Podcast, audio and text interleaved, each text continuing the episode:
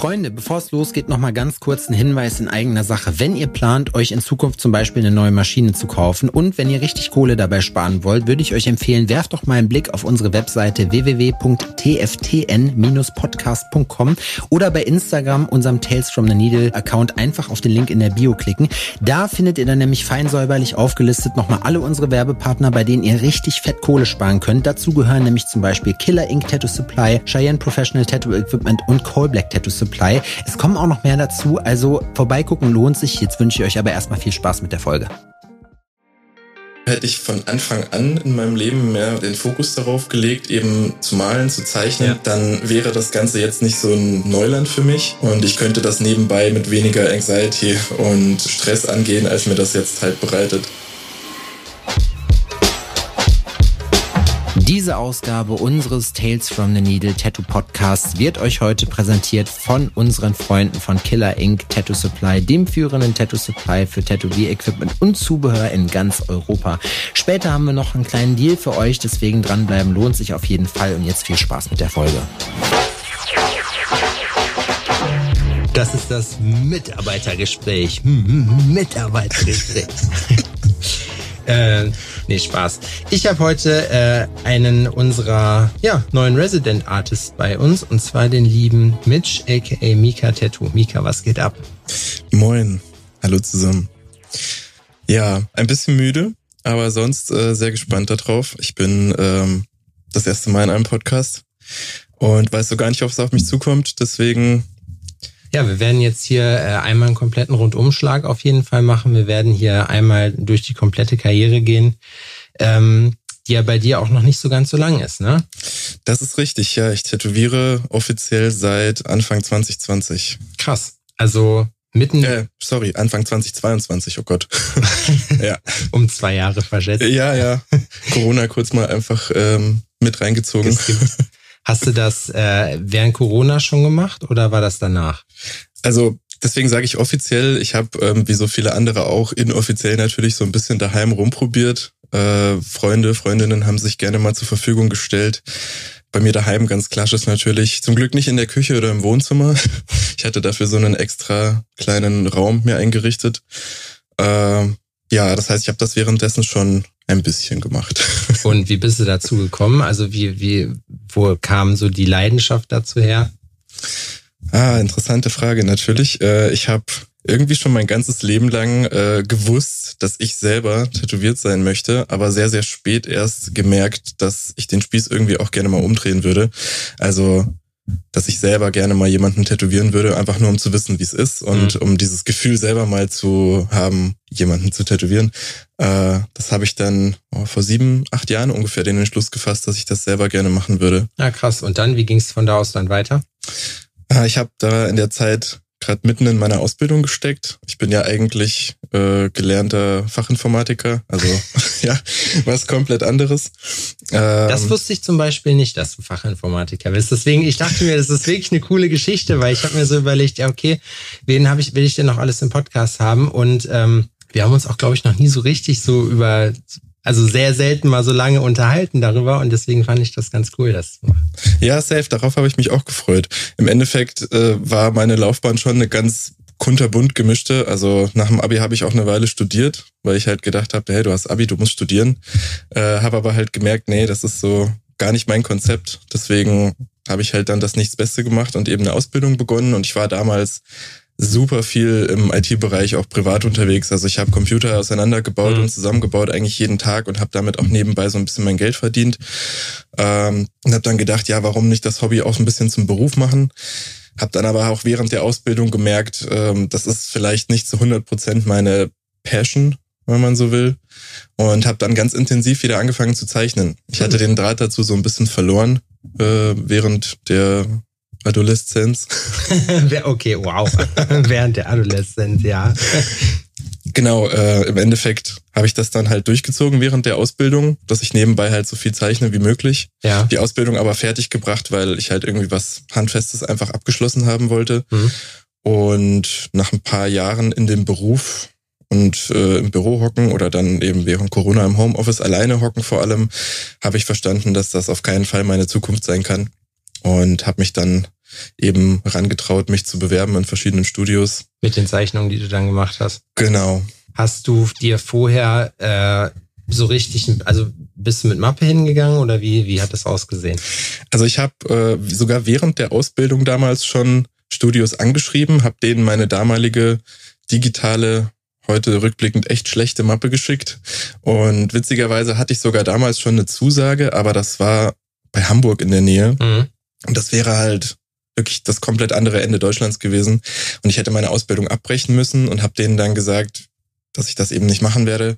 Die wollten unbedingt sofort jemanden haben, weil die damals das Studio vergrößert haben. Im Endeffekt habe ich gesagt, nee, ich gehe jetzt auf Nummer sicher und warte noch eine Weile und dann hat es nochmal vier Jahre gedauert.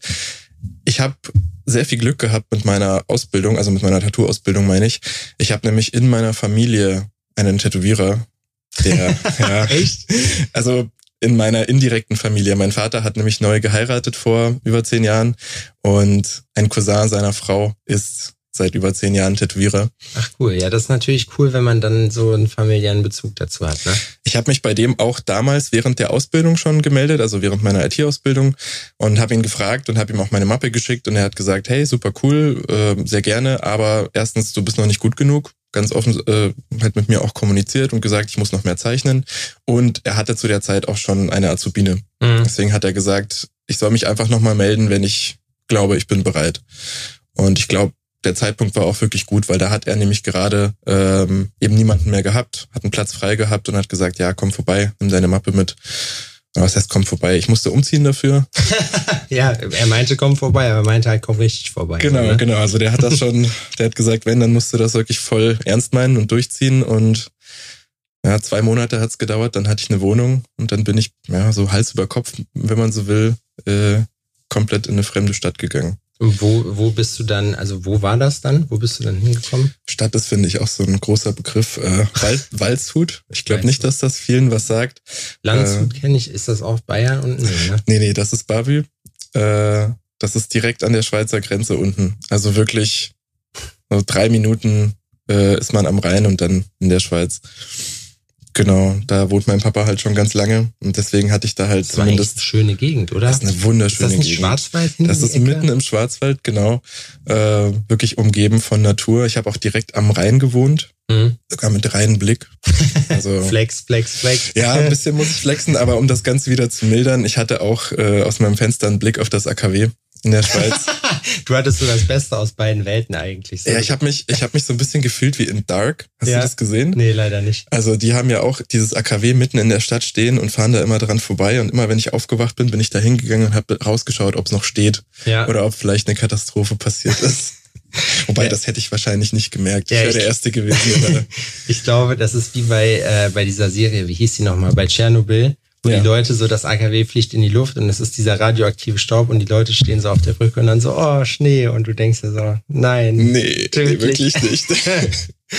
oh Mann. Nee, ist ein wirklich sehr, sehr kleines Dorf. Also Waldshut-Tingen heißt es eigentlich. Das mhm. sind zwei eben Kreise, die so zu einem zusammengefasst werden, circa 20.000 Einwohner. Aber ich finde es cool auf jeden Fall, dass man das macht, weil am Ende des Tages ist es so, manchmal, wir leben ja nun mal in einer Zeit, wo man das kann, weißt du, du kannst halt relativ easy durch die Gegend reisen und kannst trotzdem irgendwie mit allen Leuten connected sein. Also es rückt alles so ein bisschen näher zusammen.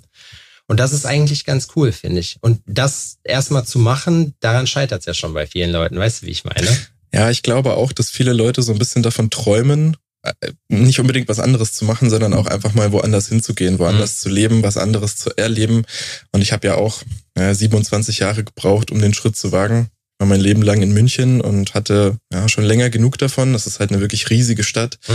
mit einer ganz eigenen Mentalität. Deswegen, Aber München kam mir so immer eigentlich relativ, also ich finde München eigentlich voll entspannt. So, das ist so dafür, dass es im fundamentalistischen Gottesstaat Bayern ist. So ist es eigentlich sehr progressiv, finde ich. Ich fand es da wirklich schön. Aber da merkt man auch, da, da herrscht noch Zucht und Ordnung.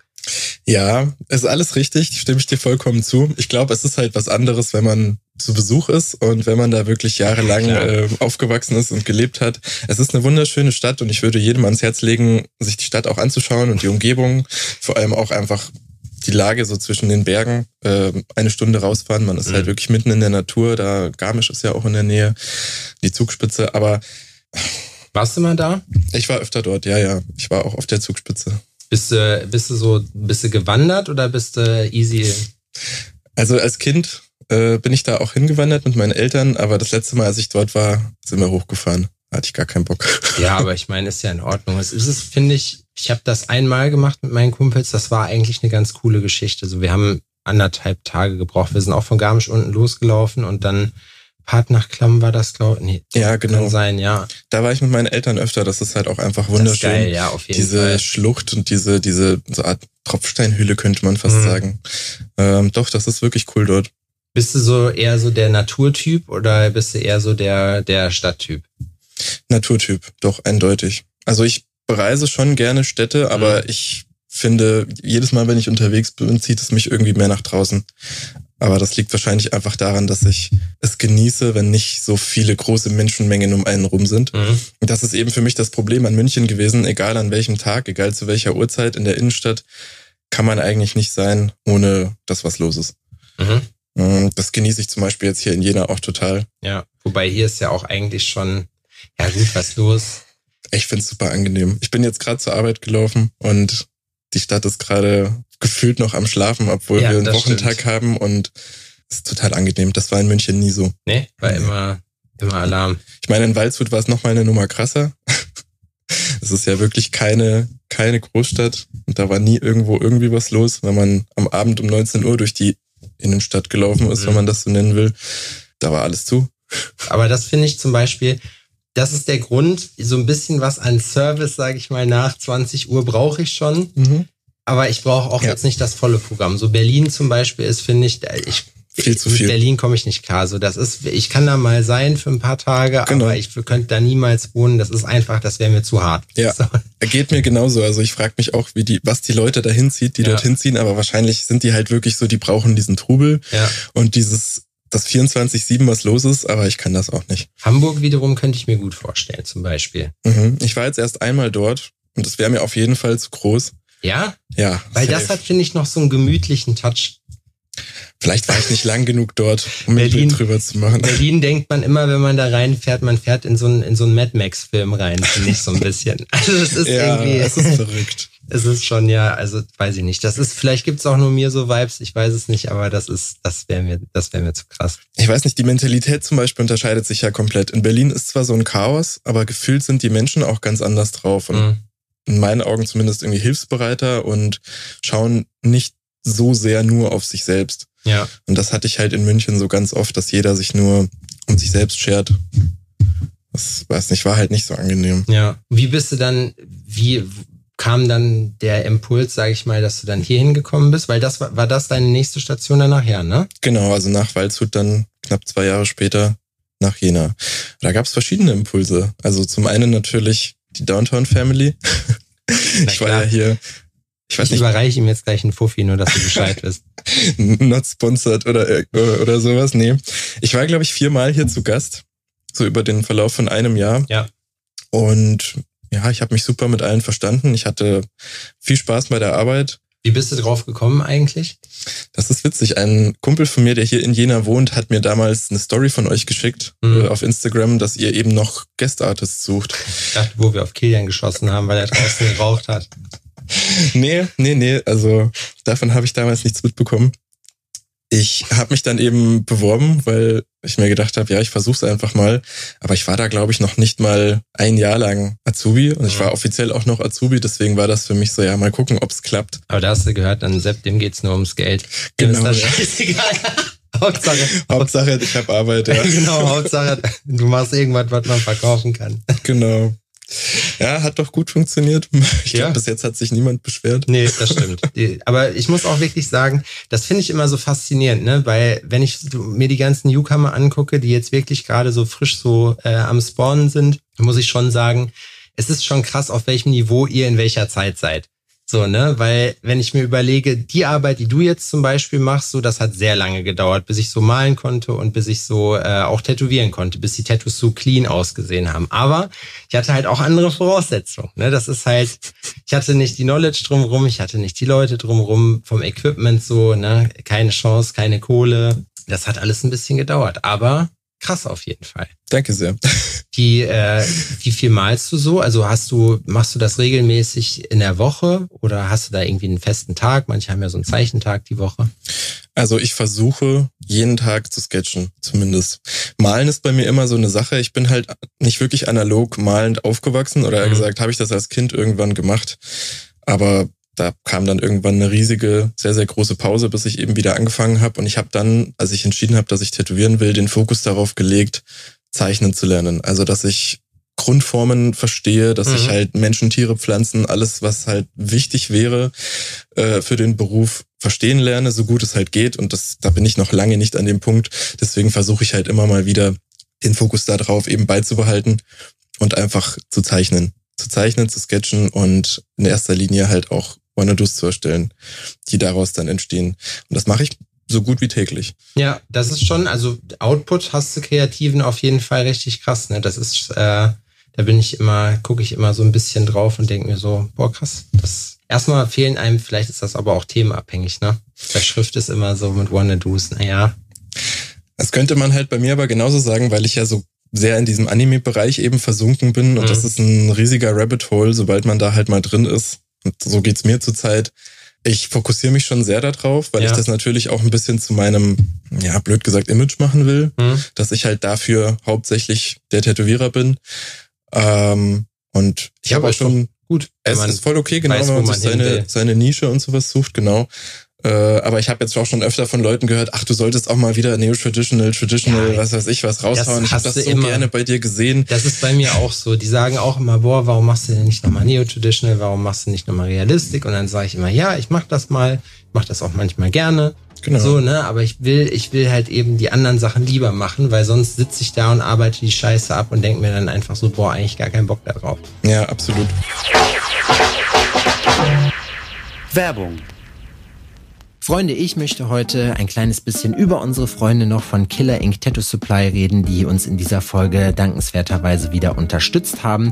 Und den meisten muss ich Killer Ink Tattoo Supply, glaube ich, gar nicht äh, näher bringen. Das ist äh, der führende Tattoo Supply in Europa mit einem riesen Angebot an Sachen. Bei Killer Ink bekommt ihr zum Beispiel Cheyenne Tattoo Equipment, ihr bekommt FK Irons Maschinen, ihr kriegt Kurosumi Farbe, ihr kriegt alles an Farbe, was ihr euch erträumt, alles Reach-konform Plattformen, alles super schnell geliefert und weil wir natürlich auch an euch denken, haben wir euch einen kleinen, aber feinen Deal ausgehandelt und zwar gibt es für alle Neukunden, das ist wichtig, also auf die erste Bestellung bei Killer Ink Tattoo Supply 10% Rabatt komplett auf alles. Ist das kein Angebot, Freunde? Wenn ihr euch zum Beispiel bei Cheyenne eine Solnova Unlimited kauft, sind das immerhin 100 Euro Discount, die ihr bekommt. Sagt ihr jetzt, jo, Maschine habe ich schon, ich brauche was anderes Cooles, dann gibt es ja zum Beispiel das Sniper Tattoo Fotografie Set, was ihr äh, sicherlich auch schon gesehen habt, was super hochwertig ist, muss man sagen, wo ihr auch mit dem Rabattcode alleine schon 40 Euro spart. Das ist schon, äh, denke ich mal, ein, ein gutes Wort. Und aus diesem Grund möchte ich euch jetzt nochmal nahelegen, besucht die Seite, wenn ihr noch nicht drauf wart, www.killerinc.com. Kauft euch da, was ihr wollt, macht eine schöne Bestellung fertig und dann gebt ihr den Code TFTN10 ein und spart 10% auf eure erste Bestellung, auf das komplette Sortiment und das läppert sich schon, wenn man ein bisschen mehr bestellt. Kann ich euch wirklich nur ans Herz legen. Ich bin selber auch Kunde da mit meinem Studio. Wir haben super viele Sachen und vor allem eine Menge Auswahl. Das ist nämlich das, was immer so ein bisschen das Problem ist, dass man sich sämtliches Equipment sonst in verschiedenen Shops zusammenkaufen muss. So nicht bei Killer Inc. Deswegen nochmal www.killerinc.com. Gebt da den Code als Erstbestellung wohlgemerkt. Nochmal ganz wichtig. TFTN10 ein und bekommt 10% Rabatt auf eure ganze Bestellung, Freunde. Ist das nicht ein Angebot? Viel Spaß beim Weiterhören. Behaltet im Hinterkopf alle Infos in den Show Notes. Dankeschön. Werbung Ende.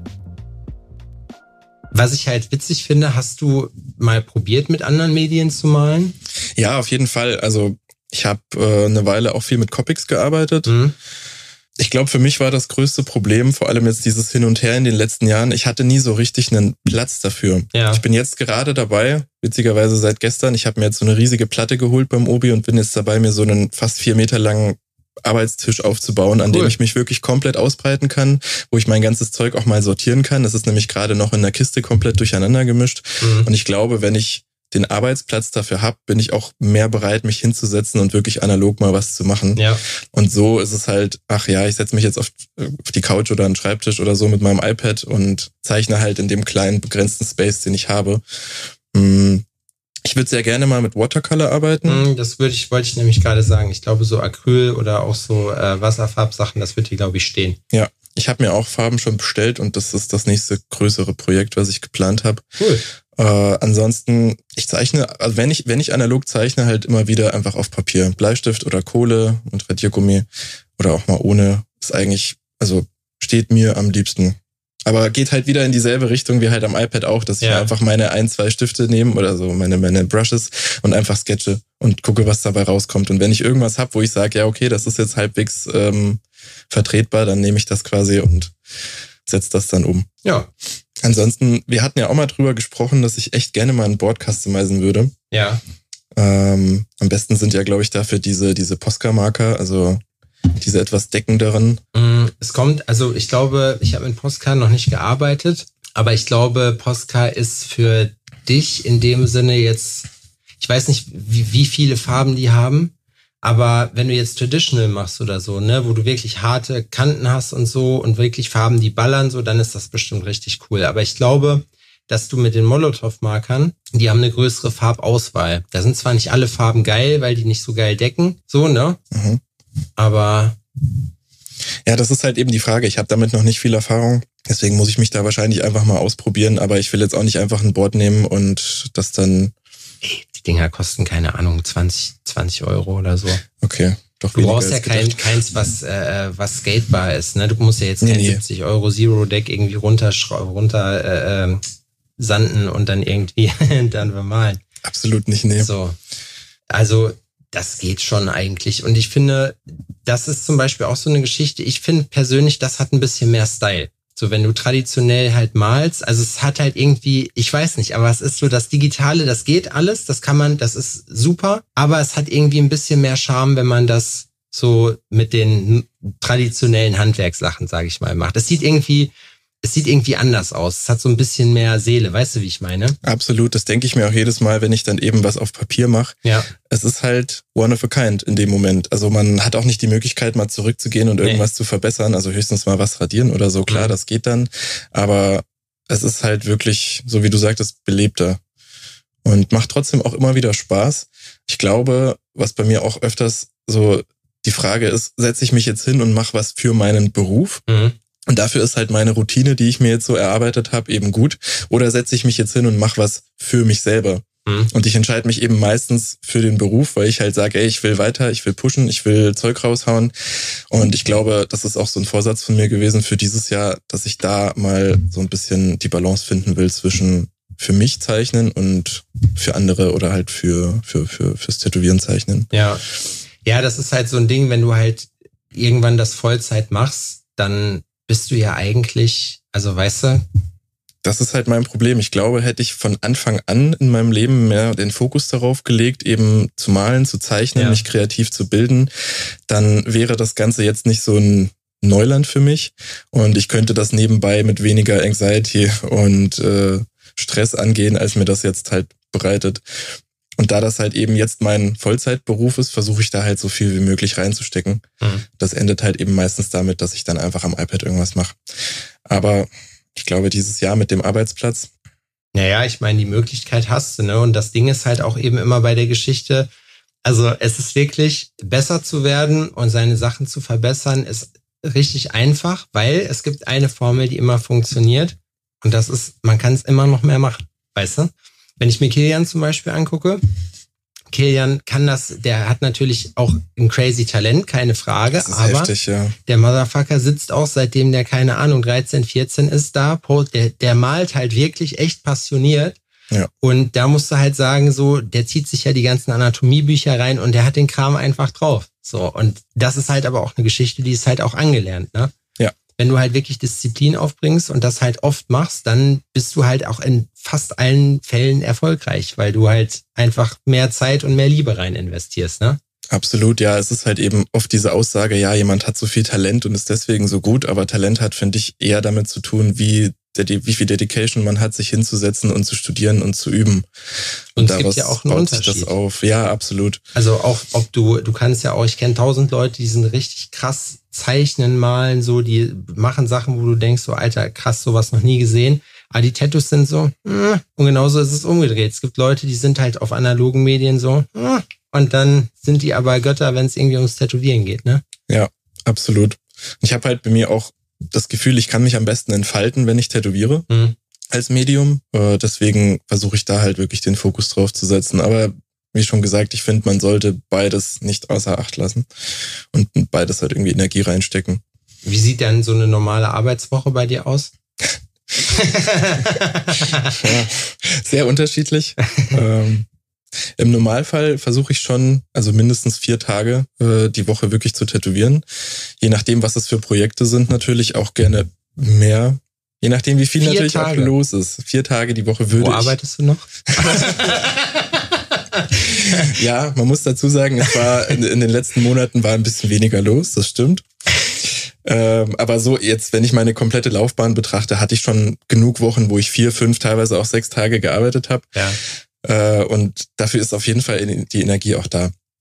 Ja, am Ende ist es ja so, man braucht ja auch immer einfach so ein bisschen Motivation. Die kann man sich aber holen, man muss sich aber dran setzen, so, ne? Ich habe, was glaubst du, wie hier mit den Skateboards, wie oft die Scheiße hier rumliegt? Und ich denke, oh, ihr müsst jetzt eigentlich mal, mhm. ah, ja, ja, eigentlich macht's, wenn ich dann dran sitze und ich im Tunnel bin, macht's mir auch Spaß und dann geht's auch schnell, aber es ist halt dieses. Man muss anfangen. Anfangen. Man muss anfangen, das sind 50 Prozent. Ja, genau.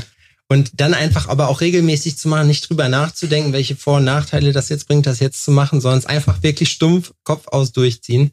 Und das ist, glaube ich, so eine Geschichte, die, die dann, äh, die motiviert einen dann und dann hast du auch Phasen, wo es halt wieder läuft. Und gerade, ich finde das ja auch cool, wenn man halt dann so viel kreativen Output hat im Sinne von, dass du jetzt äh, noch äh, so viele Wanna-Dos zeichnest und so, ne? Weil ich finde es immer schade, dass das so ein bisschen untergeht dann nach einer Zeit. So, weil die meisten Leute, die dann halt wirklich Vollzeit tätowieren und sagen, vier, fünf Tage die Woche arbeiten die, dann sind die, bei mir ist das zum Beispiel so, ich bin kreativ leer dann. So, und ich arbeite fast die ganze Zeit daran und ich mache jetzt mittlerweile auch nur noch Sachen, wo du, wo ich halt so richtig so Emotionen auch drin habe. Weißt du, was mir halt so richtig, wo ich so Passion habe für. Ja, verstehe ich vollkommen. Deswegen das, was ich zeichne und das, was ich tätowiere, ist halt auch genau das, wofür ich dann auch stehe, wo ich Bock drauf habe. Ja. Wie kam es dann dazu, zu diesem Anime-Film? Also, dass du den, oder Manga, ich weiß, nee, Anime sind die Filme und Mangas sind die Comics, ne? Genau, genau, richtig. Mangas sind eben die Zeichnungen und Anime ist halt, es ist ja immer dieser Unterschied. Anime ist es dann nur, wenn es aus Japan kommt. Mhm. Und deswegen ist zum Beispiel Avatar, der mit dem Pfeil, ja. das ist kein Anime. Nee? Obwohl es total so ausschaut, aber es ist eine, meiner, also ich glaube, amerikanische Produktion. Okay. Deswegen halt Zeichentrick. ja, wie es dazu kam. Ich habe mich auch super lange dagegen gewehrt. Mm, und irgendwann, ich glaube, mein erster Anime, Elfenlied war mein erster Anime. Aber ich finde auch, das passt zu dir. Also deswegen verstehe ich, ne? Ja, nein, irgendwie so, so ein, weißt du? Jetzt der Elfenlied oder generell Nein, dieses, nicht der, der, dieser Anime, also dieses Anime-Manga-Zeug, so das, das ist ein guter Fit auch, finde ich. So. Ja, mittlerweile sehe ich mich da auch voll und kann mich da auch sehr mit identifizieren und ich frage mich auch, was so lange gedauert hat, für mich da so einzusteigen. Also als Kind habe ich natürlich immer mal wieder hier die Klassiker äh, Dragon Ball und ja ab und zu auch mal Pokémon. Ähm, Boah, Detektiv Conan, ja. also die Yu-Gi-Oh! habe ich auch damals geschaut. Ja, das waren halt da aber, war nicht so, Yu-Gi-Oh! war nicht so mein. ich auch nicht so gefeiert. Aber Pokémon, Pokémon war, Digimon bin ich auch nicht so reingekommen. Da gab es ja voll viele crazy Sachen halt hinterher. Aber als das mit Pokémon angefangen hat, ja, witzigerweise habe ich, also sowohl Yu-Gi-Oh! als auch Pokémon habe ich als Anime komplett boykottiert, weil ja. ich habe das halt gespielt. Ich habe Yu-Gi-Oh! Karten gehabt, ich habe die Pokémon-Spiele, das ist mein Franchise gewesen ja. und bis heute immer noch. Äh, ich habe nicht verstanden, wie eine Serie so fernab der Regeln in Anführungsstrichen sein kann, die ich halt gelernt habe von den Spielen. Und das hat mich so wütend gemacht als Kind, Echt? dass die so auf diese Regeln scheißen und machen, was sie wollen. ich meine, ja, Deswegen habe ich viele Sachen halt damals zumindest eben nicht geguckt, aber heute sehe ich das natürlich viel entspannter. Da, genau, da war es ein richtiger, da hast du so die ganzen Bücher gelesen, hast du dann gedacht, nee. Nee, mach ich nicht mit. Das ist was völlig anderes, das darf nicht sein. Ja, genau.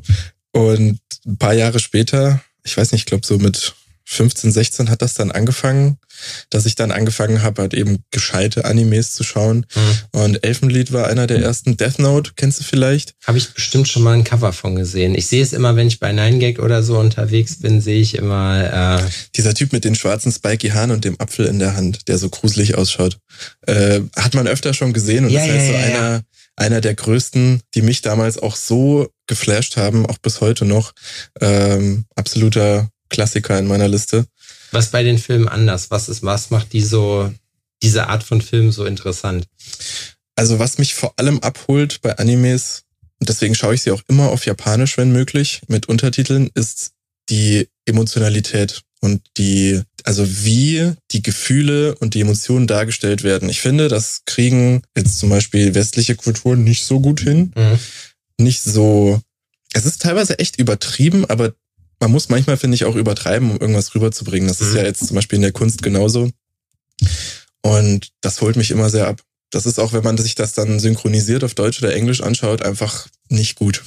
Also meistens. Ja, ich habe damals, mein Bruder, jetzt darf man es ja sagen, jetzt ist es verjährt, mein Bruder hat damals voll viel, voll viel hier so Simpsons-Folgen und so gehabt. Mhm. Aber halt dann immer äh, irgendwie ne, geleacht und dann ähm, hat er zu mir gesagt, so, ey, kannst du jederzeit ausleihen, wenn du willst. Und ich habe ihn dann gefragt, ja cool, aber die sind auf Englisch, habe ich keinen Bock drauf, hast du ja auch auf Deutsch. Und er so, nee, musst du Englisch üben. Ja. Und so hat man dann aber hinterher Englisch gelernt. Ja, ich habe das damals auch in großem Stil gemacht. Ist ja mittlerweile auch okay, das zu erzählen. Ja. Ich hatte aber witzigerweise auch mal einen Gerichtsprozess in der Backe, deswegen. Echt? Aber, ja. Äh, nicht wegen Serien oder so. Ich hatte damals ein Spiel geladen über, über Torrent, aber kennst du Torrent noch? Ja, klar, aber welches? Dead Island. Okay, und war da BitTorrent oder?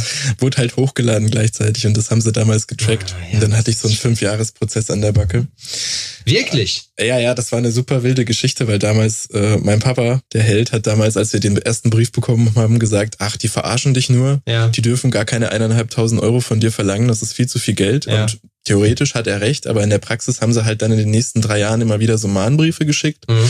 in sehr unregelmäßigen Abständen und haben dann kurz vor dieser Verjährungsfrist haben sie dann einen Gerichtsprozess angezettelt. Und im Endeffekt mussten wir, ich glaube 3K mussten wir dann zahlen. Oh ja, scheiße. Das war schon hart.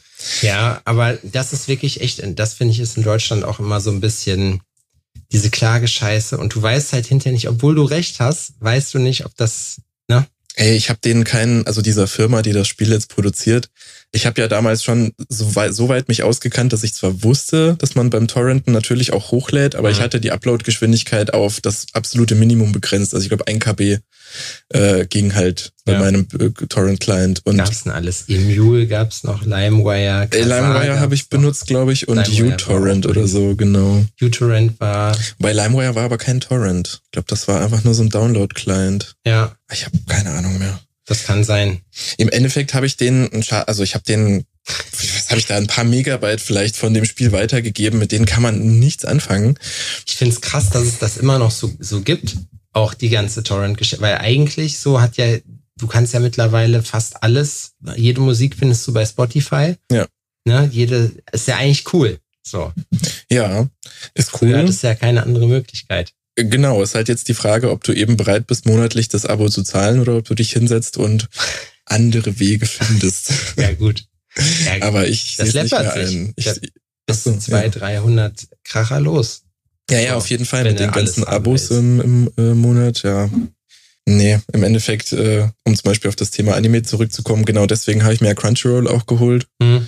Die acht Euro mehr im Monat lohnen sich, finde ich sehr. Crunchyroll, ist das ein eigener Dienst oder ist der? Das ist ein eigener Streaming-Dienst für Anime. Ah, okay, krass. Genau. Und da hast du nur? Nur Anime. Nichts anderes. Anime, Anime, Anime. Nur Anime. Kommen Sie rein, hier können Sie Anime gucken. Weniger als ich gerne hätte. Darüber beschwere ich mich zurzeit so ein bisschen. Zum Beispiel Death Note gibt's da nicht. Ich frage mich bis heute, warum. Hä? Aber wenn du sagst, das ist so ein, so ein Klassiker. Ja, ja. Das ist wahrscheinlich so ein Lizenzierungsproblem. Okay. Bei den ganzen Streaming-Anbietern heute, die streiten sich ja oft darum, wer was ah, anbieten darf. Ätzend, ne? Und der nächste, der es übernimmt, ist jemand, der eine Möglichkeit findet, wieder alle zu verbinden. Ja, ja, ja. Es ist ätzend, aber ich kann trotzdem jetzt nicht drauf verzichten, weil es halt doch sehr vieles gibt, was ich mag und was ich gerne gucke oder schon geguckt habe. Mm, ja. Abgefahren. Welches ist dein, dein, dein Top 5 Lieblingsanime? Top das muss 5. man unbedingt gesehen haben. Wenn du jetzt Okay, sagst, okay. oh nee, pass auf, wir ziehen die Frage anders auf. Ah. Ich habe gar kein Anime gesehen. Ich habe Ja. Dragon Ball damals geguckt, so alles, was nachmittags auf RTL 2 lief, Ist nicht in der Top 5. ich weiß. Aber so, das ist, das sind meine Bezugspunkte. Ich habe wohl auch den einen oder anderen Manga zu Hause. Aber ansonsten, Ach cool, welche hast du? äh, ich habe ein Dragon, ein Dragon Ball Buch. Geil. Ja. Okay. Und ich soll dich jetzt quasi so ein bisschen einleiten, was Genau. du dir anschauen Richtig. solltest. Also ich, ich angenommen, Ach, ich möchte, schön. ich möchte jetzt so in die Welt des Animes eintauchen. Was würdest du mir da empfehlen? Was sind so die Klassiker? Was muss man gesehen haben? Okay.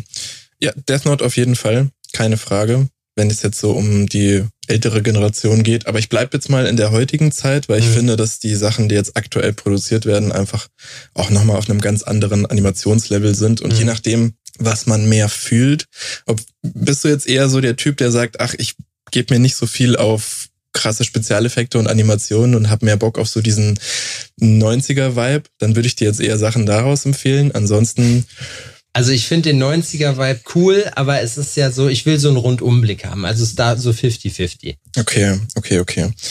Dann nochmal aus der etwas älteren Sparte gebe ich jetzt einfach mal noch Neon Genesis Evangelion mit. Einfach weil ich, ich stehe auf dieses Cyber, Hm. äh, Cyberpunk Mecha Robot-Ding. Ähm, riesige Roboter, die irgendwelche riesigen Aliens bekämpfen. Äh, muss man mögen, aber ich find's geil.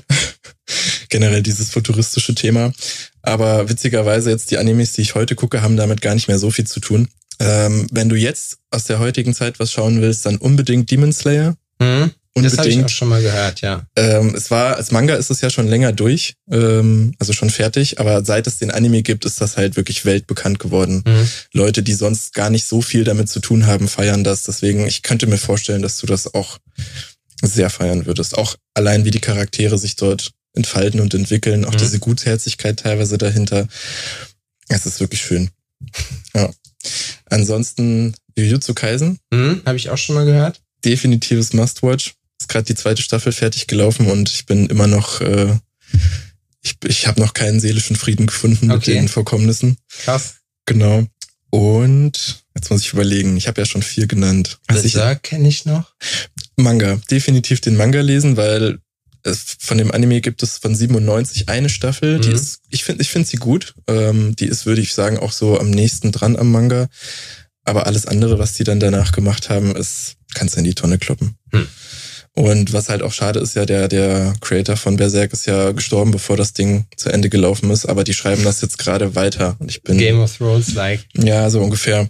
Ich bin auch sehr gespannt. Ich habe jetzt ähm, noch keine Ahnung, was da jetzt, was Aber jetzt kommt. bist du, bist du jetzt gerade auch was Filme und so angeht, warst du da vorher, vor dem Anime-Kram auch schon so into oder war das so, also hattest du da schon was, wo du sagst, boah, Film war generell mal geil? Du meinst jetzt abseits von Anime? Ja. Ich war schon immer so ein Film- und Serien-Junkie. Ja, auf jeden Fall. Doch.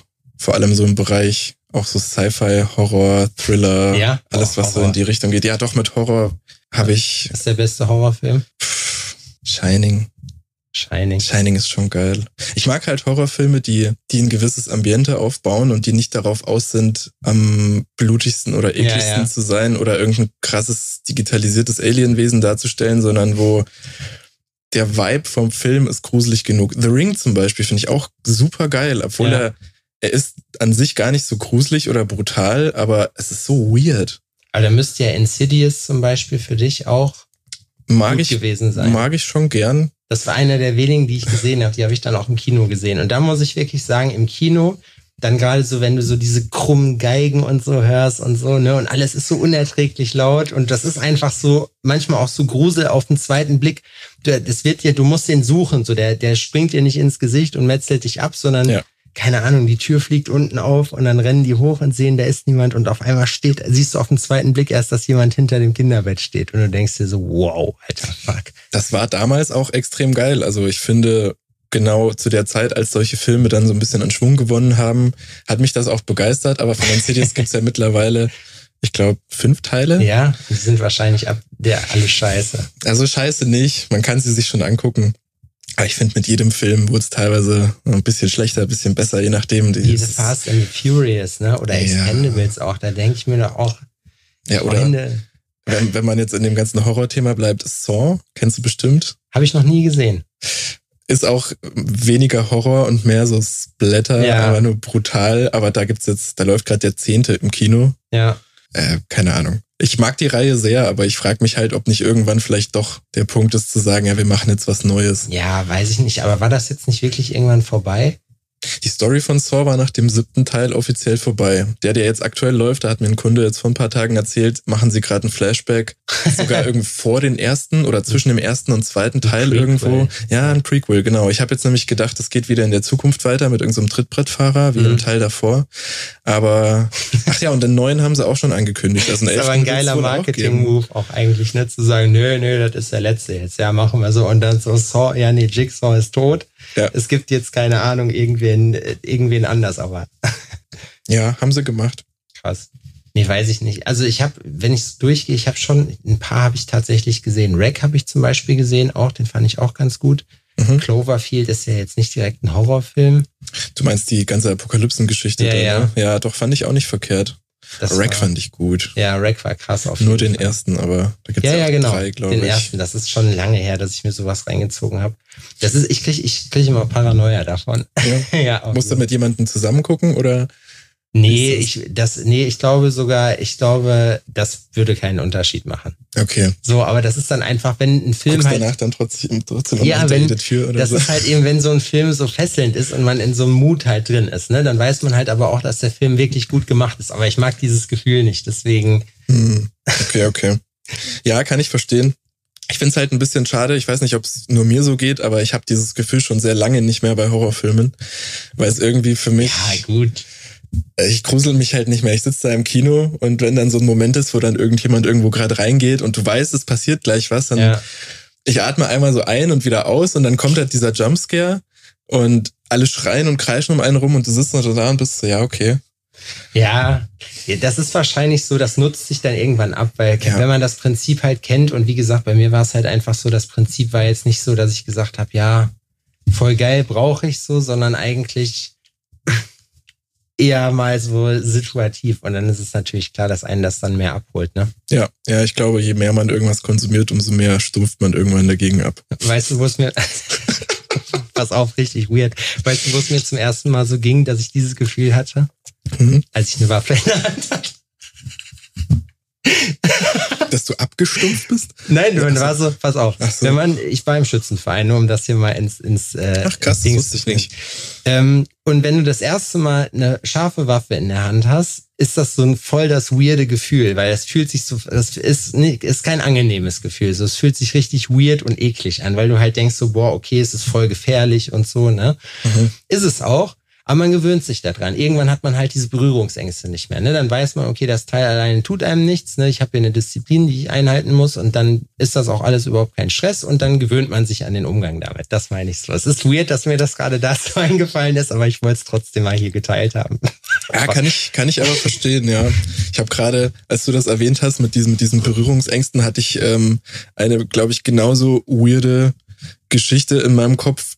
Äh, ich weiß nicht, ob ich es mal erwähnt habe, aber ich habe ja Vogelspinnen daheim. Nee, hast du nicht. Also ich, nee, echt? Ich habe Vogelspinnen daheim und ich hatte früher viel mehr Vogelspinnen und als ich in dieses Hobby damals eingestiegen bin, musste ich ja mich auch mit den Futtertieren auseinandersetzen Mhm. und das sind bei mir halt hauptsächlich so Schaben. Ja. Und der Dude, der mir damals das erste Mal welche gegeben hat, hat einfach in diese Kiste gegriffen und so eine Handvoll Schaben einfach da so rausgeholt und mich hat's halt, Ausgescoopt. mich hat's halt, mich hat's halt richtig zusammengezogen, weil ich ekel mich eigentlich nicht. Ja. Aber das war für mich damals auch so eine Grenze. Und mittlerweile, wenn ich halt selber am Füttern bin, dann greife ich da genauso rein, komm hinaus mit dem Ding und äh, Hast du die, nimmst du die auch raus? die Spinnen, nee. Nee, nee, die sind Da eigentlich mehr Angst, Deko. ne? Ich habe keine Angst, ich habe sie. ja, doch, sehr. Ja. Ich habe sie öfter rausgenommen, einfach nur um sie Leuten mal zu zeigen, aber das sind nicht die Tiere dafür. Nee, das ist auch die, haben da glaube ich nicht so richtig Bock drauf. Nee, absolut nicht. Wurdest du schon mal gebissen? Nee, mir wurden mal 100 Euro geboten, falls ich es freiwillig machen lasse. Aber Hä, wie lässt man sich denn von der Spinne beißen? man fuckt sie so lange ab, bis sie zubeißt. Also ich müsste die dann nehmen und dann wirklich so ein bisschen in meiner Hand äh, einengen, dass sie nicht mehr weiter weiß, weil die flüchten halt. Die, die ich habe, die flüchten in erster Linie, die beißen nicht. Ja. Und ich müsste die dann so lange nerven, bis sie keinen anderen Weg weiß. Aber ehrlich gesagt will ich keine circa ein Zentimeter lange Hauer in meiner Hand haben. Da könnte ich auch eine Gabel in meine Hand rammen. Ich glaube, der Effekt wäre derselbe. Ja, das stimmt. Das muss nicht sein. Oh, das ist, nee, ich weiß nicht, bei Spinnen. Ich, was heißt ich, ja doch, ich ekel mich schon vor denen. Aber also es ist jetzt nicht so, nicht so Phobie, dass ich sage so, ne, aber ich. Ich bin ein guter Arachnophob, äh, Ja? Ach- Arachnophobie-Therapeut. So. ja, Dass bei vielen Leuten, glaube ich, dadurch, dass sie dann so diese Berührung damit hatten, äh, ging es denen dadurch besser. Also die haben dann gesagt, das ist eigentlich gar nicht so schlimm, wenn man sich damit mehr auseinandersetzt. Das ist ja eben die Sache. Am Anfang ist man halt immer so ein bisschen, man weiß halt nicht, wie das ist ja, oder was dahinter steckt. Ich glaube, je mehr Wissen man sich aneignet zu einer Sache, vor der man sich fürchtet oder vor der man sich ekelt, umso Stell dir mal vor, du setzt jemandem, du setzt jemandem so eine Vogelspinne auf die Hand und willst ihn therapieren und der kriegt voll den Ausraster, schüttelt die Spinne ab und gibt ihr dann mit dem Latschen. Ich glaube, das Abschütteln würde schon reichen für den Tod. Also Ja. da müsste man nicht mehr, ja, die, die Dinger, die haben ja so einen, so einen großen Hintern, Ja. der basically nur mit Flüssigkeit gefüllt ist. Und wenn die halt aus so einer Tischhöhe, an dem wir zum Beispiel gerade sitzen, fallen, dann tot. Echt? Ziemlich sicher. Also bei großen Vogelspinnen auf jeden Fall. Das dürfte ausreichen, dass die sterben. Das reißt halt einfach. Das ist wie so ein Wasserballon. Krass. Ich bin aber trotzdem noch dafür, dass wir eine meiner Spinnen einfach als Maskottchen äh, im Studio irgendwo haben. Nee, das geht leider nicht. Das geht aus folgendem Grund nicht. Hier ist äh, jetzt ein einziges Tier, was jetzt hier so schon länger die Runde macht, was wir uns jetzt holen wollen, unsere Studioschlange. Wir haben unsere Studioschlange namens Dortmund. Die wollen wir uns noch holen. Wo ist die aktuell? Achso, die gibt's noch nicht. Die gibt's okay. noch nicht. Das okay, ist ein okay. Konzept bis jetzt, was wir uns gerade überlegt haben. So, also Marci hatte sich das vor sehr langer Zeit mal irgendwann überlegt, weil wir, ich weiß nicht, wir haben irgendwie Scheiße gelabert beim Arbeiten Hm. und dann irgendwie so mit so einem Robot-Akzent so, oh ja hier. Nee, ich weiß noch, weswegen das war wegen äh, Switch Reloaded und äh, da gab es doch hier diesen arbeitslosen Arbeitslosen Herbert Schwakowiak Ach ja. mit seinem. Hund Schalke. Oh Gott. Der kleine Schalke. Ja, und dann hat sich der kleine Schalke da halt so ein Ball gerissen, ne? Oh, hier kämpft er da. 96 Schuss haben sie gebraucht, immer. Der Schalke. Marci hatte dann die Idee, dass er, äh, dass wir uns hier eine Studioschlange zulegen, die Dortmund heißt. Eine schwarz-gelbe halt natürlich. Auf jeden Fall, ja. Ich muss sagen, ich finde ich find das einfach so. Hast du, hast du sonst äh, noch, stimmt, du bist, du bist so ein weirder Katzentyp, ne? Nein. Nein. Ich bin nur ein Katzentyp. Ja. Ja, ich habe einen Kater, das stimmt. Ja? Ich habe auch gehört, ich weiß nicht, hast du das gesagt? Äh, Typen mit Katzen sind Red Ja, Flags. das habe ich gesagt. Kannst, kann, woher hast du das? Ich, Das das, ist meine. Lebenserfahrung. Ah, okay, okay, okay, okay. so Leute, so, also ist meine Erfahrung bis jetzt. So Kerle, Kerle, die Single sind und eine Katze haben, die nicht aus irgendeiner Beziehung oder sowas übrig geblieben sind. Ah, sind die ist aus einer. Beziehung übrig geblieben. Ach so, okay. Dann ja, das okay. wusste ich nicht. Nee, Ja, dann ist, hab, äh, nein, dann ist das, dann ist das wirklich gut, weil dann zeugt das von Verantwortungsbewusstsein. Okay, okay. Alles andere wäre einfach gruselig.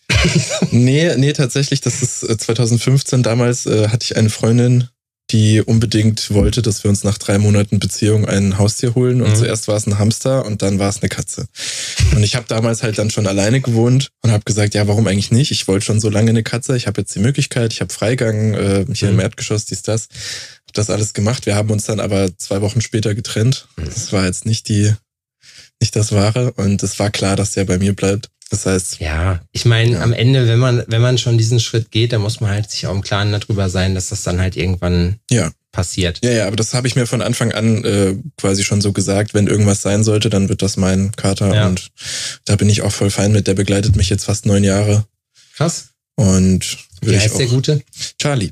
Charlie. Und was, was, was geht bei Charlie? Was ist Charlie für einer? Ist das so ein, ist eine britisch Kurzhaar? Nee. Nee, das ist äh, europäisch Kurzhaar, Ginger, ganz klassisch, so ein Rowdy. Ähm, der lebt das, das Ginger Cat Life. Ja, ja, auf jeden Fall. Also sieht auf jeden Fall ähnlich aus. Wäre das jetzt so ein Mix aus, aus britisch Kurzhaar und europäisch Kurzhaar und dann wäre da auch noch orange, dann wäre das der optimale Garfield. Aber der ist auf dem besten Weg dorthin. Also ich krieg ihn nicht mehr dazu abzunehmen. Nee? Ja, er frisst gerne. Ansonsten isst er auch gerne. Ja. Zwischendurch. Und wenn er gerade nicht schläft, dann äh, stopft er sich den Bauch mit Essen voll. Das sind so seine drei großen Hobbys. Ähm, essen, Essen und Essen. Wir könnten auch noch mal zum Thema Marci schmeckt's, könnten wir noch so eine Rubrik machen mit Charlie schmeckt's. Charlie schmeckt. und ihn einfach immer dabei filmen, wie er seine trockenen Crunchies sich da reinstopft. Das würde ich dir als Instagram-Kampagne empfehlen. Viel Ja. einfacher, so im Kleinen. Ja, du machst da einfach ein Ding draus und lädst so alle drei Tage ein Video von äh, deinem Kater hoch. Ich glaube, das wird nach dem ersten Mal sehr repetitiv. Ja. Aber dann, er, das ist einfach so, das Konzept dieses Reels ist, du hältst ihm einfach nur irgendwas hin und er frisst das und du filmst ihn einfach nur dabei, wie er das frisst. Ja, okay. Gut, Unlimited immer, immer Content, genau, und es sind immer, es sind immer andere Sachen. Okay, doch. Wieso nicht? Ich benutze ihn sowieso schon immer als meinen Social Media Manager in meiner ja. Story, weil Stories irgendwie mehr Aufmerksamkeit bekommen, wenn dort Echt? flauschige Tiere zu sehen sind. Ja, auf jeden Fall habe ich tatsächlich das Feedback auch schon von anderen TätowiererInnen bekommen, dass äh, wenn sie ihre Stories zum Thema ich habe noch Termine frei oder hier wanna do oder sonst was ähm, irgendwie drumherum mit ihren Katzen verschönern, dass das sehr gut zieht. Ja, das wäre, ja gut, okay, klar. Tiere gehen immer ja. dabei. Siehst du, dann musst du das einfach machen. Dann hast du irgendwie im Hintergrund oder so liegt irgendwas dein, dein Mitch Mika 1. Warum, wieso ist das, wie bist du dann eigentlich von Mitch auf Mika gekommen? Also was, welcher ist jetzt dein, dein Künstlername? Äh, Mika ist mein Künstlername auf ja. jeden Fall, aber das also M1KA. Genau, das hat zwei Hintergründe. Ich habe, als ich mein das, das Tattoo-Profil, was ich jetzt aktuell auf Instagram benutze, war früher mein Kunstprofil, wo ich halt meine Zeichnungen hochgeladen mhm. habe. Und ich, ich meine, ich war damals Mighty Mitch Traditional oder so hieß ich. Ich weiß auch nicht. Ich habe aber halt auch. Geiler Name. Ich habe super viel Traditional gezeichnet. Ich habe halt damals auch damit angefangen und so das als Base genommen. Ähm, zu lernen. Aber damit habe ich halt heute nicht mehr so viel zu tun. Da habe ich gesagt, okay, jetzt muss ich mich umbenennen. Ich will irgendwas mit meinem Namen machen und irgendwas mit Tattoo. Und Mika ist im Endeffekt ja nur Abkürzung für meinen Vor- und Nachnamen, einfach zusammengewürfelt. Aber witzigerweise auch der Spitzname von meinem Papa für mich. Mm. Und dann habe ich mir gedacht, ja, das ist ganz süß. Wieso nicht? Ja, finde ich auch. Und das Eins war dann einfach so wahrscheinlich vom Zocken. Das ist ja seit seit jeher diese Leadspeak, die kriege ich irgendwie nicht mehr raus. Leadspeak? Lead, Leadspeak. Kennst du 1337? Ja, Lead. Genau, das ist ja, Leadspeak ist ja basically einfach nur Englisch mit Zahlen ja. durchgemischt. Und das war bei uns irgendwie. Ah, ja, okay, aber weißt du, wahrscheinlich, ich habe gerade die, die Verknüpfung noch nicht hergestellt, aber gerade wenn du IT-Mensch ja. gewesen bist, dann ja, kennt man das ja. Ich kenne das durch meinen Bruder. Ich wusste zwar nie so richtig, was das heißt, aber Jetzt weiß ich's. Elite. Wir haben versucht damals uns äh, dadurch quasi hervorzuheben, weil wir dachten, wir sind gut bei ja. dem, was wir spielen, aber nur weil man das irgendwo mit reinschreibt, heißt das, glaube ich, nicht, dass man besser nee. dadurch ist. Das ist genauso wie der, der teuerste Skin, der gibt einem die besten Skills, ja. hieß es damals. Ist aber nicht so, ne? Nee. nee. Habe ich auch gehört. Absolut gar nicht. Was, äh, was zockst du am liebsten? Aktuell sehr gemütlich an der Switch äh, in der letzten Zeit immer mal wieder das neue Zelda. Hm, mhm. okay. Hat mir wirklich viel, viel für Freude bereitet. Ansonsten, ich komme gar nicht so viel zum Zocken. Wenn ich zocke, dann meistens, wenn ich mich mit Freunden treffe und dann irgendwie Mario Kart oder auch mal einfach Brettspiele oder Kartenspiele, mhm. was Analoges. Ansonsten, ich kann einen Knaller empfehlen äh, an alle da draußen, die eine Switch haben oder ein Handy haben. Das Spiel nennt sich Hole.io. Hole.io. Das kostet, glaube ich, auf der Switch, wenn es im Angebot ist, mit allen DLCs fünf Euro oder vier Euro. Das ist wirklich äh, nicht viel. Und das Prinzip ist, dass man ein großes Loch spielt und man muss Sachen fressen und das Loch muss immer größer werden dadurch. Und das macht, ja, es ist, klingt super absurd. Und das, die eine Runde dauert zwei Minuten, also es ist jetzt auch nicht so ein langwieriges. Einfach Snake oder nicht? Ja, so ungefähr halt Snake, nur halt in Lochform. Und das kann man halt zu viert spielen und ich, ich liebe das einfach, wie sehr sich die anderen mal aufregen, wenn halt dann einer exponentiell groß wird in kurzer Zeit und ja. plötzlich anfängt, alle anderen zu fressen, weil man kann andere Spieler auch fressen. Das ist super geil. Der Größere frisst dann immer den Kleineren, oder was? Ja, ich bringe das einfach mal mit, dann zeige ich dir das. Ja. Ich glaube, das, äh, das ist ein Stimmt, das können wir auch catchy. mal im Rahmen von Downtown for Real ausprobieren. Eigentlich. Auf jeden Fall. Na, ansonsten, wenn ich früher gezockt habe, halt so die Klassiker, Counter-Strike sehr viel. Ja, ich fand das, ich fand Counter-Strike irgendwie immer langweilig, so nach einer Zeit. Ich glaube, ich hatte einfach die Leute, die einen da so ein bisschen mit reingeholt haben, mit denen das Spaß gemacht hat generell diese ganzen Competitive Games sind für mich zumindest mit der Zeit so geworden, dass wenn man das alleine spielt, dass man da, oder ich zumindest gar keinen Spaß daran hatte, ja. weil man halt nicht so gut communicaten kann mit den Leuten und halt immer wieder Leute dabei sind, die halt einfach nur reinscheißen, die halt einfach nur anfangen zu tippen, weil sie ja irgendwie, es läuft halt nicht so gut und ja. dann tippen sie und dann lieben sie einfach und dann hast, äh, hast du den Salat. Hast du so auch Strategiesachen früher gemacht? So Age of Empires? StarCraft. So? StarCraft. StarCraft 2 habe ich sehr viel gespielt. Ach, krass, StarCraft habe ich nie gespielt. Ich habe Command Conquer gespielt, habe ich irgendwann für mich entdeckt. Ist ja vom Prinzip her, glaube ich, ganz ähnlich. Genau, ne? und ja. Age of Empires 2, mhm. das war so mein... mein Grind. Nee, habe ich beides nicht gespielt, aber dafür eben ganz wie StarCraft und damals eben mit einem Soldaten aus, aus der UK ganz äh, irgendwie random connected über, über das Online-Spiel und mit dem habe ich dann jahrelang irgendwie immer wieder telefoniert und gespielt. Und ich glaube, dadurch auch einfach mein Englisch so krass verbessert, weil ich Ja. ständig Englisch gesprochen habe. Ja, das stimmt. Das war irgendwie cool. das ist halt wirklich ein großer Vorteil, wenn man das halt hat, ne? Wenn man sich damit so ein bisschen, ich glaube nämlich, die Basics kannst du in der Schule lernen, dann musst du aber in die Praxis gehen, Ja, um absolut. das zu vertiefen. Einfach, das gibt dir so ein bisschen das Rüstzeug mit. Ja. Aber irgendwann, wenn du, wenn du dann nicht anfängst, auch irgendwann Praxiserfahrung zu haben, so, dann verlernst du das einfach. Ja, deswegen habe ich irgendwann, ich meine, ich mag Englisch super gerne als Sprache und ich habe Mhm. irgendwann alles auf Englisch umgestellt. Also mein Handy, mein iPad, alles ist auf Englisch. Ich schaue die Sachen immer nur auf Englisch, wenn sie halt original vertont auf Englisch auch released werden. Und ich habe damals, ich war irgendwie hochmotiviert, mein Englisch zu verbessern. Ich habe damals mir oft Liedtexte aufgeschrieben in so einem Mhm. Buch äh, und Wörter, die ich nicht kannte, mir dann halt übersetzt nochmal daneben geschrieben. Allein das hat mein Vok äh, Vokabular schon irgendwie Ja, ja, klar. Gut, okay, Angehoben. das ist aber auch eine witzige Übung. Für was hast du das gemacht? Einfach so, Nur für mich, tatsächlich. so, Ich wollte, ich war halt auch super into, äh, wenn ich Musik gehört habe, waren mir die Texte auch super wichtig und ich wollte wissen, was ich da höre. was hörst du für Musik? Metal, Leute. Metal. Metal. Metal, Metal, Metal. viel Metal, viel Rock, ähm, alles, was in die Richtung geht, also auch, ähm, weiß ich, Deathcore, Post-Hardcore, Mhm. Äh, aber tatsächlich auch gerne mal Rap, Hip-Hop, auch mal was Elektronisches. Also ich höre echt querbeet sehr Ja. viel, aber ich würde so prozentual sagen, 80 Prozent davon ist Metal. Was hörst du am liebsten beim Arbeiten? Metal. Metal. Metal oder äh, so Oldschool Hip-Hop. Ja, das Ja. stimmt, das geht auch immer ab, ne? Voll. Wo man so ein bisschen so, so Kopfnicker muss. Genau, genau. Das äh, ist auch sehr entspannt. Ich kann verstehen, dass viele Leute, vor allem eben KundInnen, die tätowiert werden, vielleicht nicht so begeistert davon sind, wenn halt im Hintergrund so geschrien wird. Ich glaube immer, ich glaube einfach, das Problem ist dabei, dass du gerade jetzt, wenn du einen längeren Termin hast, als Kunde musst du dich halt, das ist halt super stressige Musik. Und ich finde, es ist immer wichtiger, dass man eher so ein bisschen gechillt wirklich ist, so nach dem Motto so, boah, ich penne gleich ein, weil dann haben beide eine gute Zeit. Das kann natürlich auch mal sein, wenn man selber jetzt nicht so ganz auf der Höhe ist, ne, dass man dann halt eben so mit da rein verfällt und dann mal so kurz denkt so, boah, jetzt nick ich aber gleich hier weg.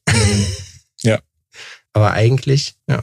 Doch, absolut. Ich finde mittlerweile auch so, die Praxis für mich ist, also wenn ich alleine zumindest arbeite, dass ich halt dann auch einfach nachfrage, so, hey, ist okay, wenn ich meine Musik laufen lasse? Und Ja. wenn die Person dann sagt, ja, mir wäre was Entspannteres lieber, dann gar kein Problem, habe ich ja alles da.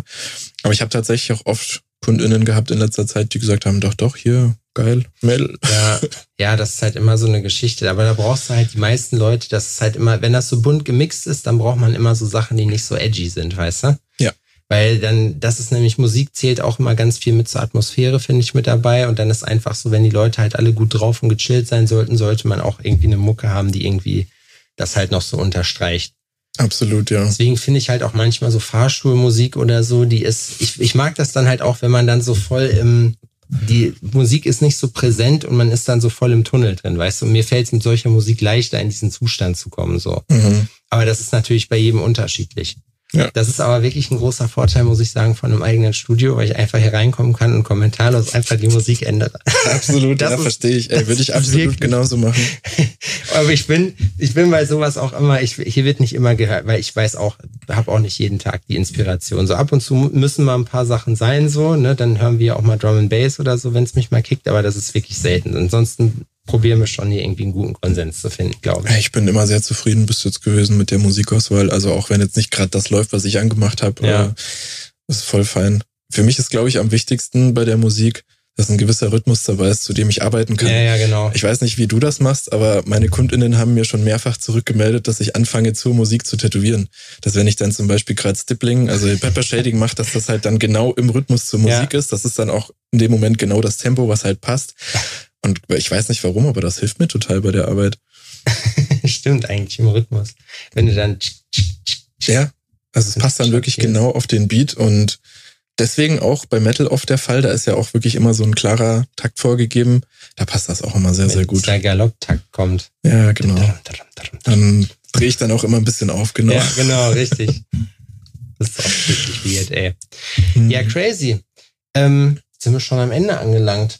Krass, das ging jetzt flott. Heftig, ne? Ja. Ja, so ist das. Siehst du, sag ich doch, muss keine Angst haben. Macht Spaß, immer mal so hier eine Stunde zu quatschen. Ähm, Tatsache.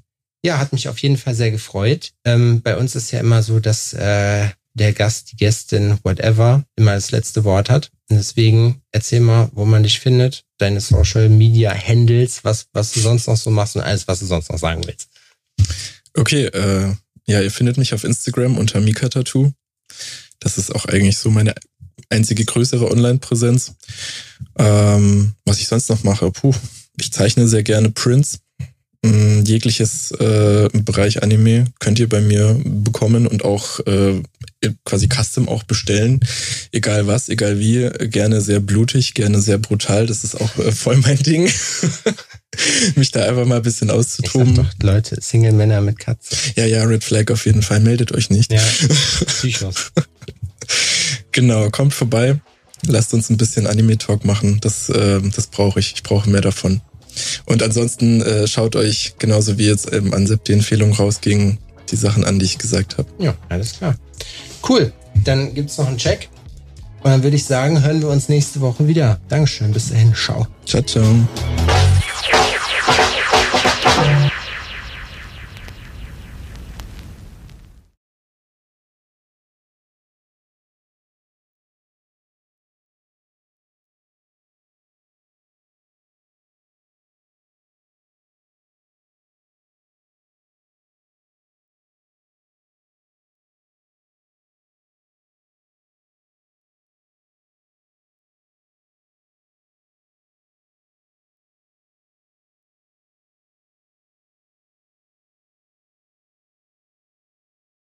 Ich hoffe, dass es euch Spaß gemacht hat. Ich hoffe, dass ihr euch gut unterhalten gefühlt habt und ein bisschen was mitnehmen konntet. Wenn ihr Rückfragen zu gewissen Themen habt, was auch immer, lasst es uns gerne wissen. Ähm, ansonsten würden wir uns sehr freuen, wenn ihr uns bei den gängigen Streaming-Portalen bewerten würdet. Erzählt auch gerne euren Freunden davon über einen Shoutout auf Instagram und anderen Social-Media-Kanälen. Freuen wir uns natürlich auch immer. Support ist kein Mord. Denkt dran. Vielen Dank fürs Zuhören. Wir hören uns nächste Woche wieder bei Tales from the Needle. Vielen Dank. Ciao.